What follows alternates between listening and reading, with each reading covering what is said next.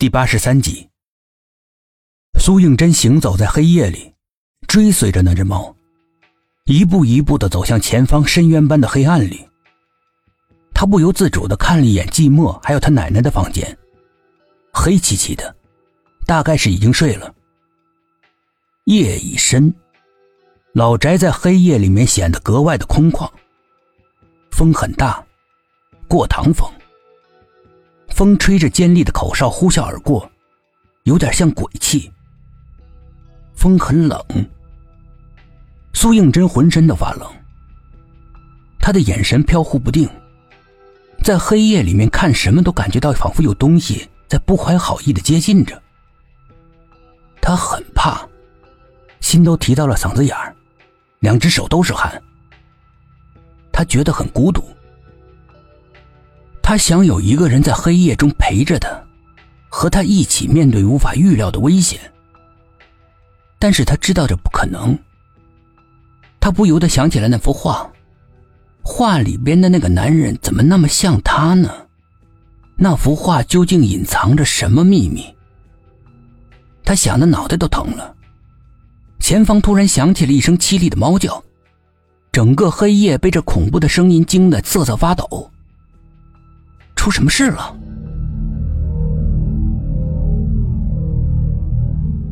寂寞来到苏应真的家门口敲门，手很重，敲门的声音很大，但是里面静悄悄的，没有人回答。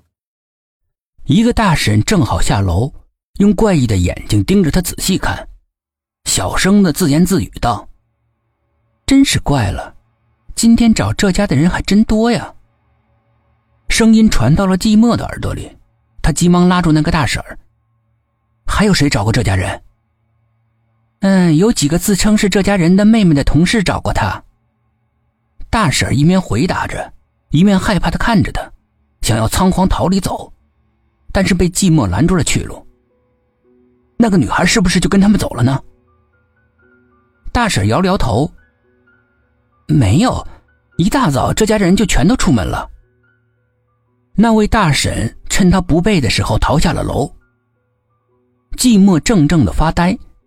如果苏应真既不在家里面，又没有去上班，那他会去哪儿呢？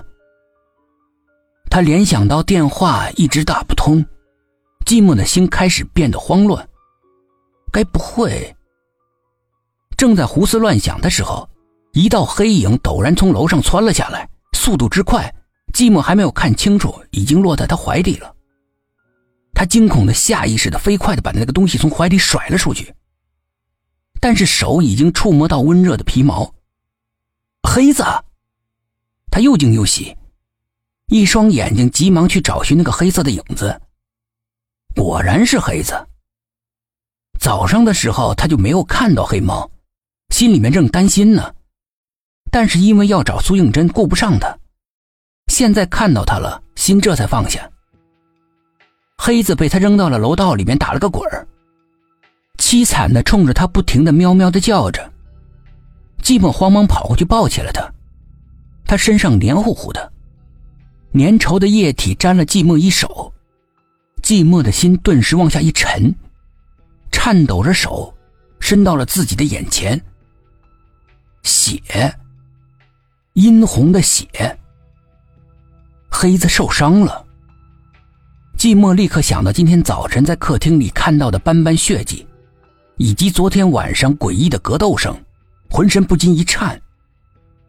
难道昨天夜里面是黑子在跟看不见的神秘力量在搏斗？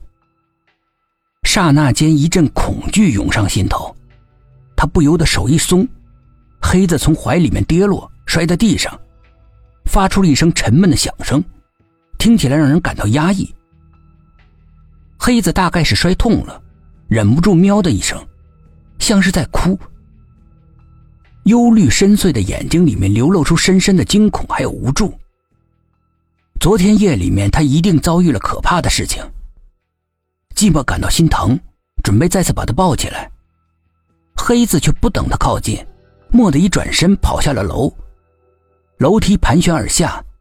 似乎是没有尽头一样，仿佛串联着另外的一个世界。